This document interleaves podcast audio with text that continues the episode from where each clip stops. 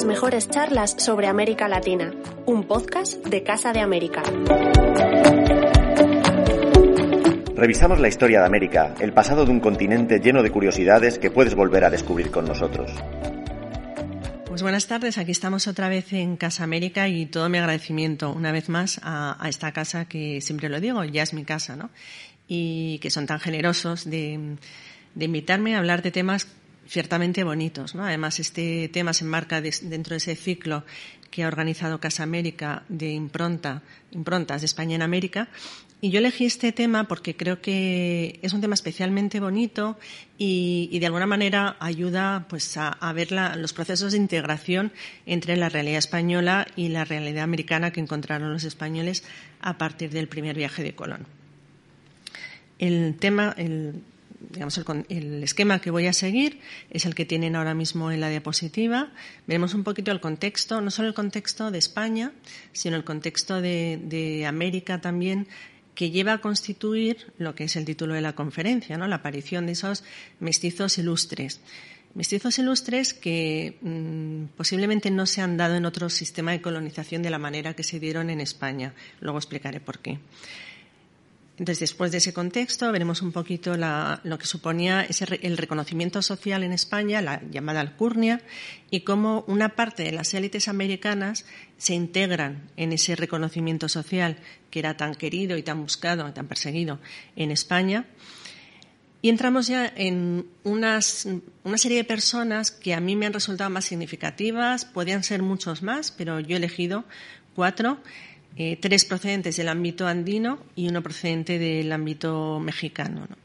Son Francisca Pizarro Yupanqui, Pedro Tesifón Moctezuma, del área mesoamericana, mexicana, Ana Lorenzana, de Loyola, y por último, el Inca Garcilaso. Es verdad que el Inca Garcilaso es quizá la persona más conocida, pero no por eso podía dejar de hablar de él, ¿no? Como una de, eh, quizá el más conocido de esos ilustres mestizos sobre los que vamos a trabajar, sobre los que vamos a hablar.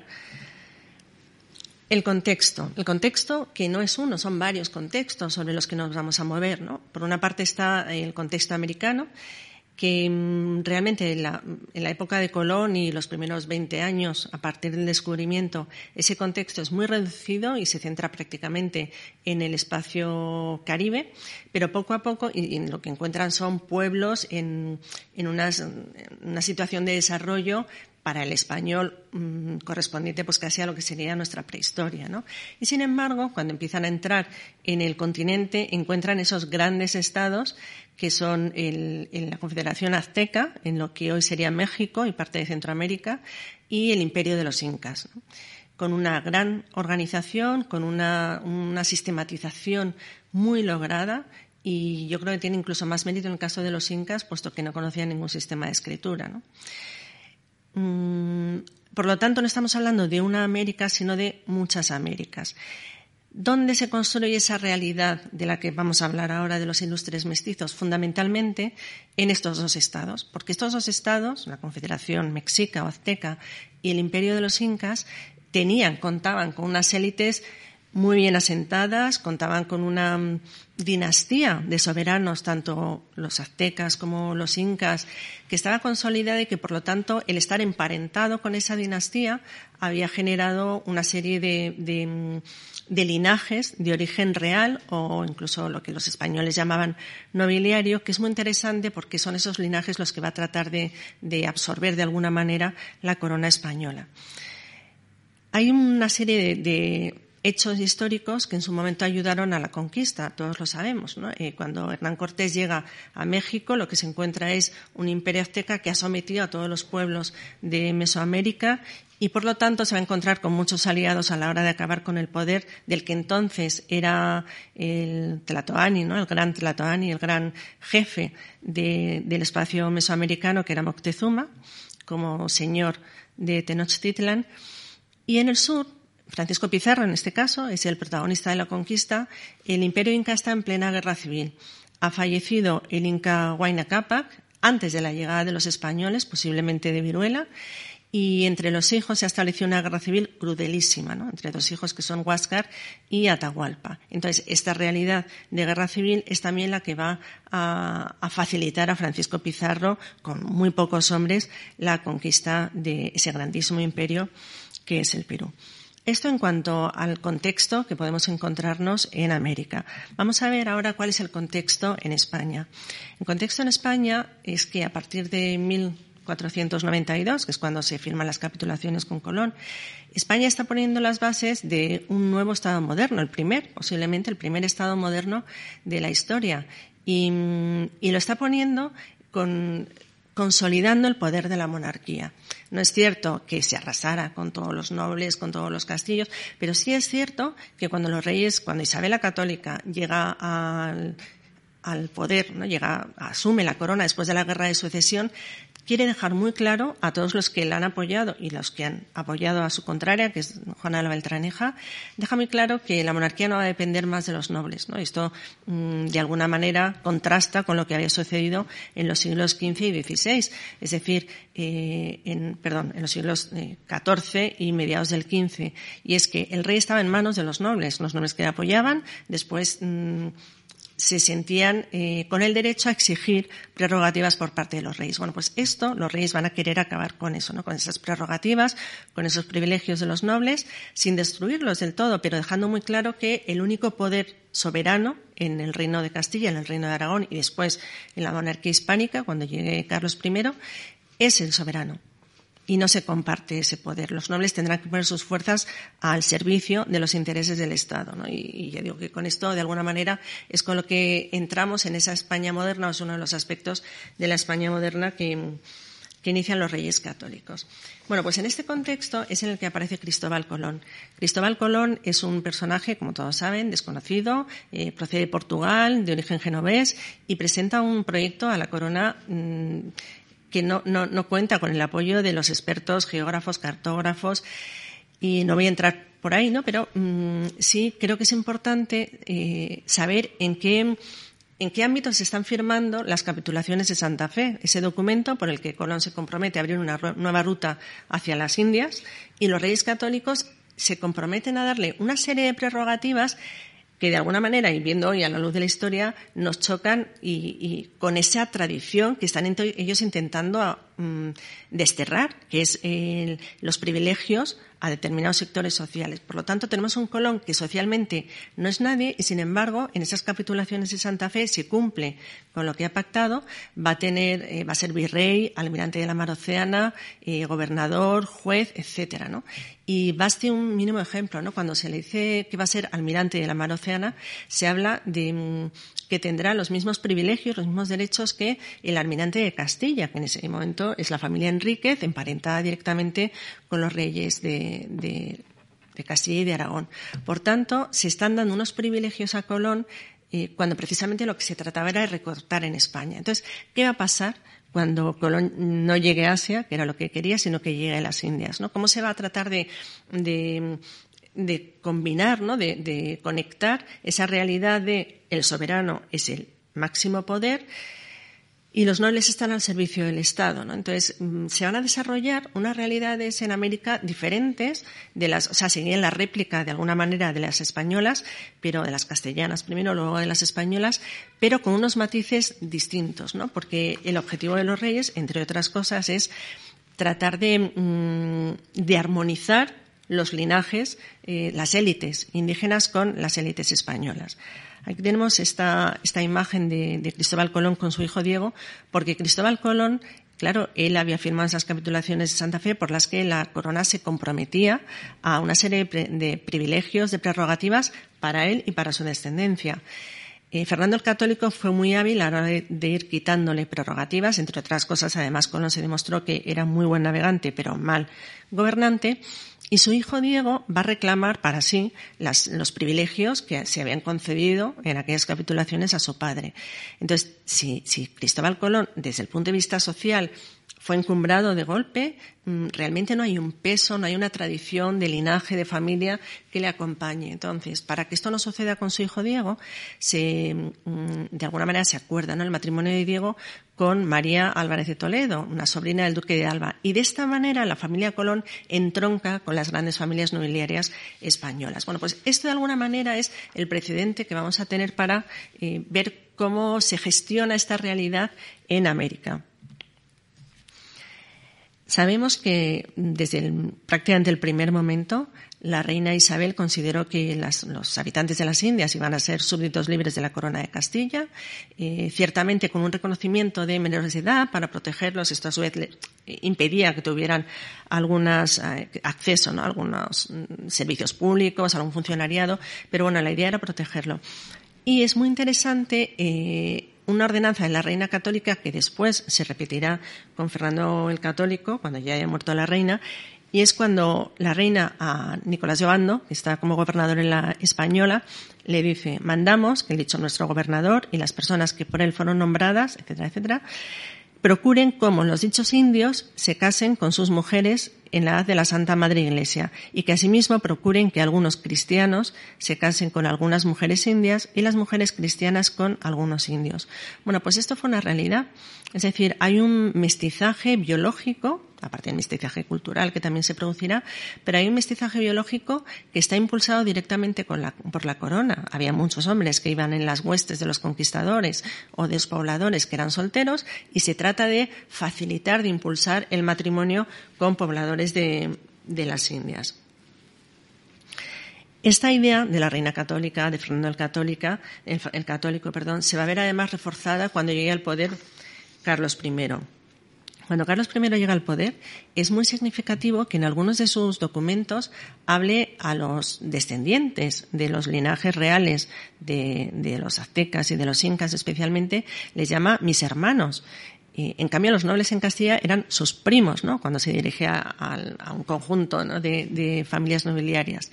Esto ya está diciendo mucho de cómo desde Castilla, desde España ya, se quiere reconocer la realidad de esas élites eh, indígenas que existían y que no quieren que desaparezcan del todo. Entonces aquí hay una doble, mm, hay un doble objetivo. Por una parte, que no se produzca una ruptura tan traumática con lo que existía antes, pero a la vez, y esto es eh, eh, un objetivo político claramente, es si mantenemos a las élites de nuestra parte, vamos a facilitar que realmente toda aquella población se integre dentro de, la corona española, como esos reinos que se van a ir integrando. ¿no? Y es interesante también este texto que tenemos aquí.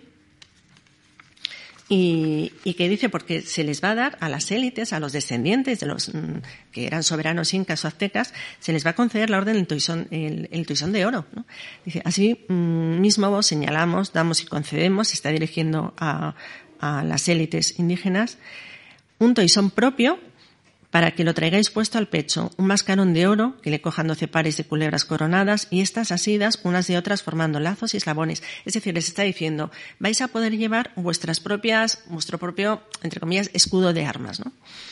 Y asimismo os hacemos merced de nuestra ciencia cierta, propio moto y poderío real absoluto de nuestro toisón de oro, ¿Cuántos en España gozaban del toisón de oro? ¿no? Pues esto se va a dar a, esos descendientes de las élites gobernantes en México y en Perú, de los incas, de los aztecas, ¿no? para que vos y vuestros hijos, descendientes de ellos, lo puedan traer y poner siempre y cuando quisieren. Es decir, se está elevando a aquellas élites indígenas al nivel de las élites de la nobleza eh, española. Esto va a tener mucha importancia en el desarrollo posterior de la colonización americana.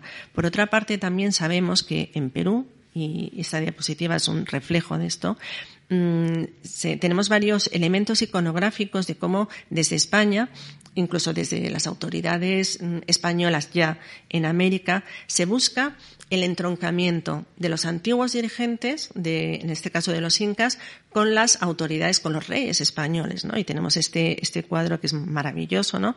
Que va haciendo em, un listado de, de, vamos, haciendo un recorrido visual por todos los gobernantes del Perú.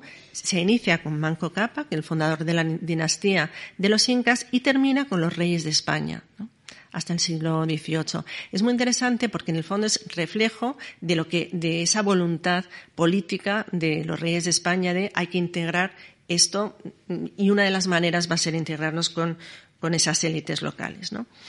Entramos ya hablar de esos cuatro personajes que yo he considerado que eran mm, especialmente interesantes y seguro que cualquiera de los que están aquí, de los que nos oyen, mm, podrían elegir otros, ¿no? Pero bueno, pues yo me he quedado con estos porque, ya digo, me resultan significativos y porque son historias bonitas. Eh, antes decía, ¿no? Que vamos a trabajar sobre tres procedentes del mundo andino, eh, Francisca Pizarro, Ana María Lorenzana de Loyola, Pedro Tesifón Moctezuma, y Garcilaso de la Vega, tres andinos y uno del espacio mesoamericano. Entramos con los andinos. Este, mm, este croquis que tenemos aquí eh, puede resultar un poco complicado, pero, pero me parece que facilita mucho ver qué es lo que sucede a raíz de la conquista del Perú. ¿no? Huayna Capac, aquel gobernante que había muerto incluso antes de, llegar a, de que llegara Pizarro, y su muerte había generado un conflicto entre dos de sus hijos, Huáscar y Atahualpa. Estos dos hijos van a morir. Huáscar muere por orden de Atahualpa y Atahualpa muere por orden de Pizarro. Pero la realidad es que la familia real inca era muy amplia, ¿no? Entonces, el Atahualpa, cuando era prisionero de Pizarro, le ofrece, entre otros muchos regalos, le ofrece una de sus hermanas, es decir, una princesa de sangre real, que es Quispesisa. Eh, Pizarro no se llegó a casar nunca con ella, pero tuvieron dos hijos, Gonzalo y Francisca. Gonzalo murió joven y Francisca no. Francisca es Francisca Pizarro Yupanqui. Es decir, es descendiente, es hija del conquistador del Perú y es hija de, de, una princesa de sangre real inca, ¿no? Es, por tanto, una de las, de hecho, es la primera mestiza del Perú, ¿no? ¿Por qué es interesante? Porque va a generar el, linaje que surja de, esta Francisca Pizarro Yupanqui va a generar un título nobiliario reconocido por España, que es lo que vamos a ir viendo en muchos de los personajes que vamos a trabajar ahora. ¿no? Francisca Pizarro nació allí, nació en, en Perú, pero muere su padre, como saben, mm, los Pizarro y los Almagro, que fueron los primeros que llegaron al Perú, se enfrentan en continuas guerras civiles, muere Francisco Pizarro, Gonzalo Pizarro, su hermano, es eh, condenado a muerte también por eh, rebeldía contra el rey de España, y entonces en España se decide que no pueden que es mejor, es más prudente que no haya vástagos de los Pizarro en Perú, por lo tanto deben volver a España.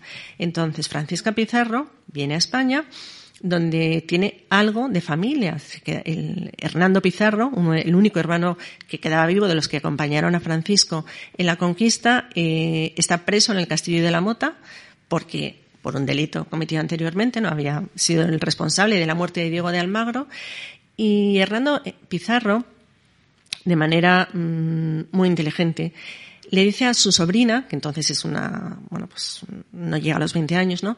Que vaya a verle al castillo de la Mota. Allí se da una serie de charlas y finalmente eh, Hernando mm, consigue lo que quería, que era casarse con Francisca, con su sobrina. ¿Por qué? Porque es una mujer que tiene un enorme, un, enorme poder económico por la herencia que, que, ha recogido en el Perú, ¿no? Entonces, em, quiero que vean esta diapositiva porque vamos a ver ahora Francisco Pizarro y Quispesisa, el nacimiento de Francisca, pero es que lo vamos a ver como otro hijo de Huayna Capac también va a entroncar con las élites castellanas y también va a generar otro marquesado. ¿no? Aquí tenemos a una imagen ficticia ¿no? de, de mm, la esposa, bueno, la esposa que no se casó, de la mujer con la que Francisco Pizarro tuvo a Francisca Pizarro. Y como les decía, Francisca Pizarro, al llegar a España, busca a su familia y es Hernando. Entonces Hernando se casa con Francisca y cuando sale ya libre del castillo de la Mota se van a vivir a Trujillo, su tierra de origen, ¿no? su villa de origen. Y es entonces cuando Trujillo se convierte en esa gran ciudad mmm, construida, levantada con grandes palacios por los conquistadores, por muchos de los que fueron a América. Entonces, esto que se ve en la imagen es el, palacio de los Pizarro, donde vivieron Francisca y Hernando. Mmm, que aparentemente fueron un matrimonio feliz a pesar de la diferencia de edad, ¿no? Porque Hernando ya era prácticamente cincuentón. Cuando muere Hernando, Francisca mm, de alguna manera rompe los moldes mmm, habituales. Podría haber sido un convento, es al fin y al cabo es una mm, mestiza del Perú casada con pues no, se va a la corte, se va a Madrid, vuelve a casarse y, entonces entronca nuevamente con eh, la familia Puño en Rostro, por lo tanto, con, con, con una familia nobiliaria de Castilla, ¿no?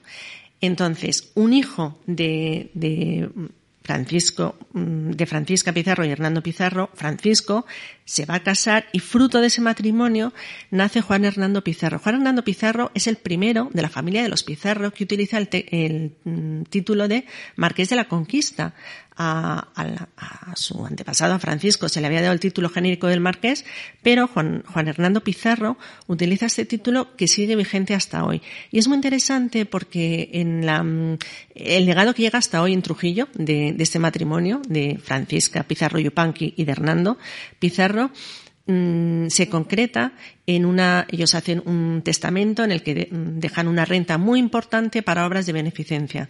Y ahora mismo quien ha recogido ese testigo es la, Fundación Obra Pía de los Pizarro, que efectivamente son los descendientes, eh, por línea ya un poco indirecta, de la familia Pizarro y siguen invirtiendo mm, parte de su, de, sus, de, digamos, de los beneficios a obras de sanitarias y sobre todo educativas, ¿no? Para personas que no tienen recursos.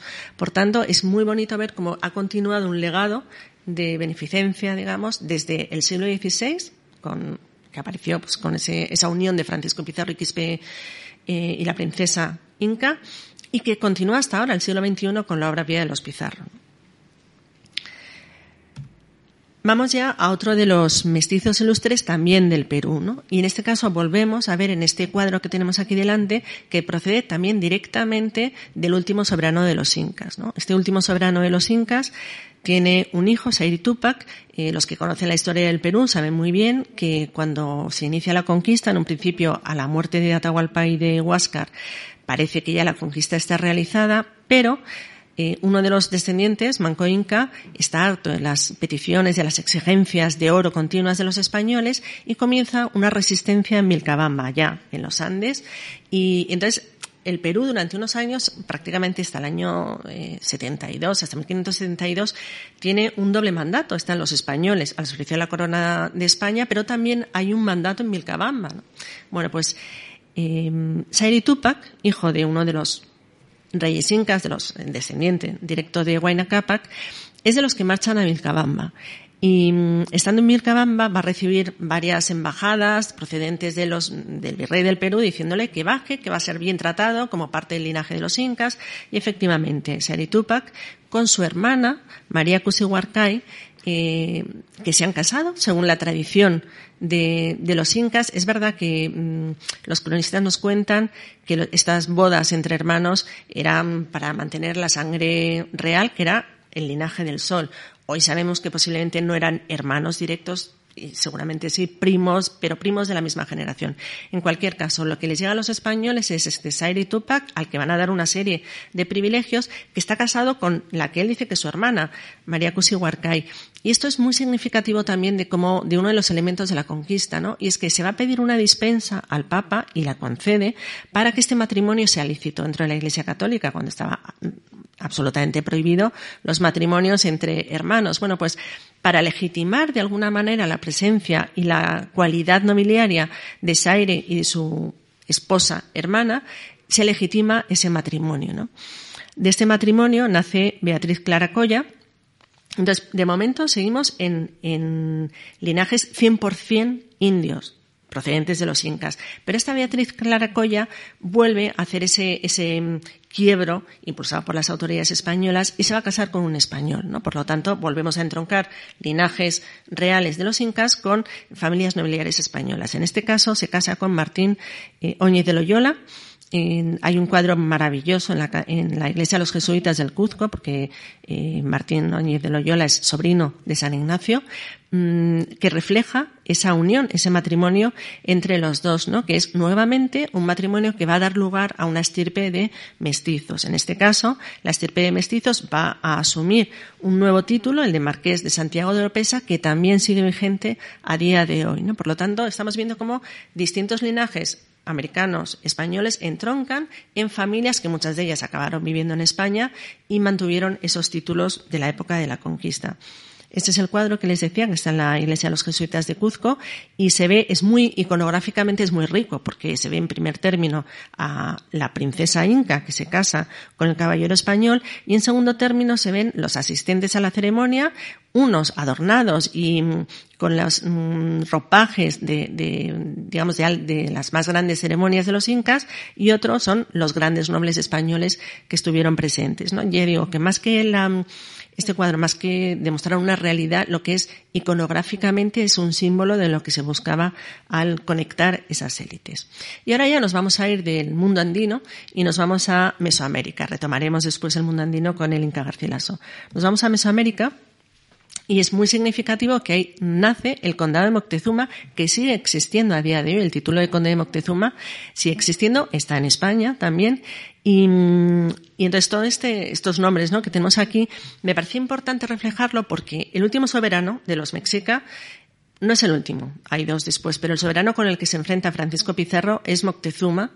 Moctezuma se casa con otra princesa de origen mexica también, que es eh, la señora del eh, el señorío de Tula, una ciudad también mítica y con una gran, una gran presencia, digamos, eh, espiritual y moral entre los mexicas. ¿no?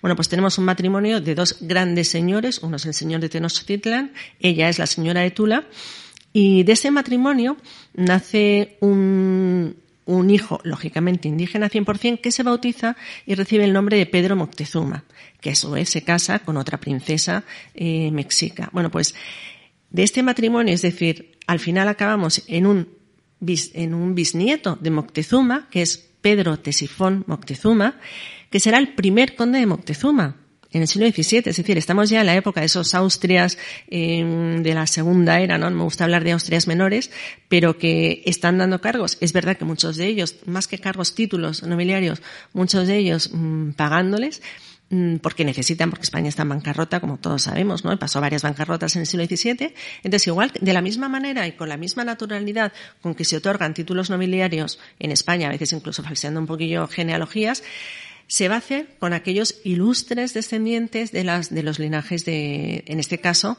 del Valle de México, de los linajes de los mexicas, ¿no? Por tanto, un bisnieto del emperador Moctezuma va a tener otorgado por la corona española el título de conde de Moctezuma, que además este título después va a ser elevado a grande de España, ¿no?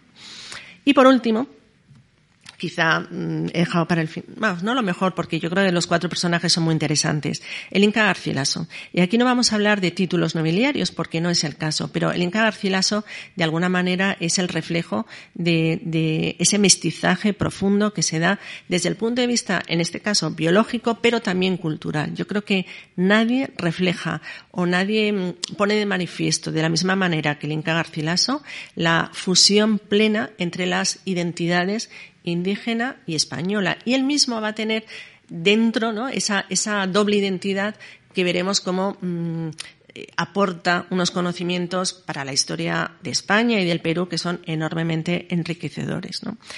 El Inca Garcilaso, nuevamente, nos encontramos con que es em, descendiente de la dinastía real de los Incas y, sus padres son una princesa inca, la tenemos aquí, Isabel Chimpugoquio, que se casa no se casa, se une porque no hubo matrimonio a un capitán español, Sebastián Garcilaso de la Vega. Este Sebastián Garcilaso de la Vega es un hombre que participa en la conquista del Perú. No era, mm, no tuvo especial buena fama, entre otras cosas se le conocía como el hombre leal de las tres horas porque cambiaba de bando continuamente en el periodo de las guerras civiles del Perú.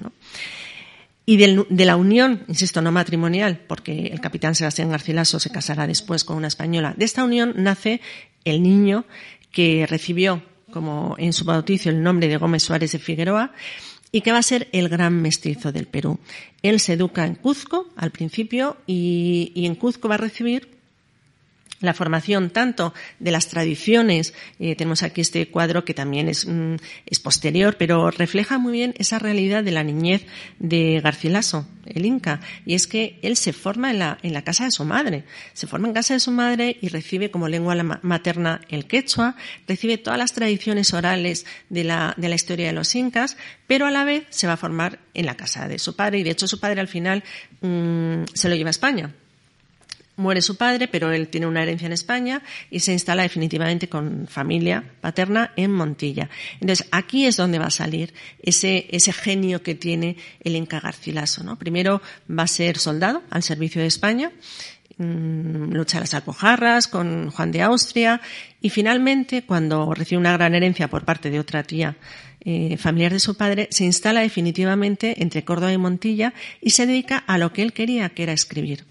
Él había empezado como intérprete, tradujo una obra de, de León Hebreo y, ya en esa traducción se ve el gran humanista que puede llegar a ser Garcilaso, además de ver cómo comprende perfectamente y cómo escribe muy bien tanto el italiano como el castellano. ¿no? Y a partir de ahí nace, ya decía, ese, ese escritor que llevaba dentro el Inca Garcilaso. Y escribe en primer lugar un relato, una crónica. Tenemos muchas crónicas escritas por españoles, por mestizos, por indios en el Perú. Y en este caso nos narra algo que él no vivió, que es eh, la conquista de la Florida. Él utiliza distintos recursos que han llegado a él, distintos documentos, y posiblemente es el relato más completo de la conquista de la Florida. Este libro Mm, de alguna manera le afianza como gran escritor, como un gran conocedor del castellano y como un gran humanista. Es decir, el Inca Garcilaso entraría dentro de esos grandes autores del siglo de oro. ¿no? Y es entonces cuando eh, escribe su gran obra, la obra de su vida, que son los comentarios reales.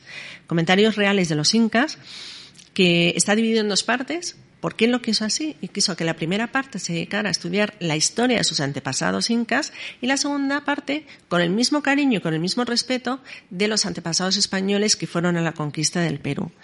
Entonces, esa obra, Los comentarios reales de los incas, que es una obra eh, imprescindible para cualquiera que quiera conocer la realidad del Perú, eh, en el momento de la conquista, porque en ese momento surge algo que no es ni 100% prehispánico ni 100% español, lo que surge a partir del 92 y con el tiempo es una nueva América, que es la América que va a recuperar o que va a poner en marcha su independencia en el siglo XIX. Y es una América fundamentalmente mestiza. Bueno, pues esta obra, en la obra de los comentarios, los comentarios reales de los incas, es precisamente la expresión de esa Mm, conjunción, algunos dicen tensión interna, que tiene el Inca Garcilaso entre esas dos vivencias tan fuertes, la materna y la paterna, y que consigue conciliar a través del relato. ¿no? Y por eso nos ha dejado como legado esta grandísima herencia suya, que es el, los comentarios reales de los incas. Y termino ya. El Inca Garcilaso quiso enterrarse en la tierra de sus, antepasados españoles y en el, él mismo escribió el, digamos, el texto que acompaña a su sepulcro en Córdoba, ¿no? Y leemos porque creo que es muy interesante. El Inca Garcilaso de la Vega, varón insigne, digno de perpetua memoria, ilustre de sangre, de las dos sangres, la materna y la materna. Perito en letras, valiente en armas, hijo de Garcilaso de la Vega, de las casas ducales de Feria Infantado y de Isabel Paya, sobrina de Huayna Cápac, último emperador de las Indias comentó La Florida, tradujo a León Hebreo y compuso los comentarios reales.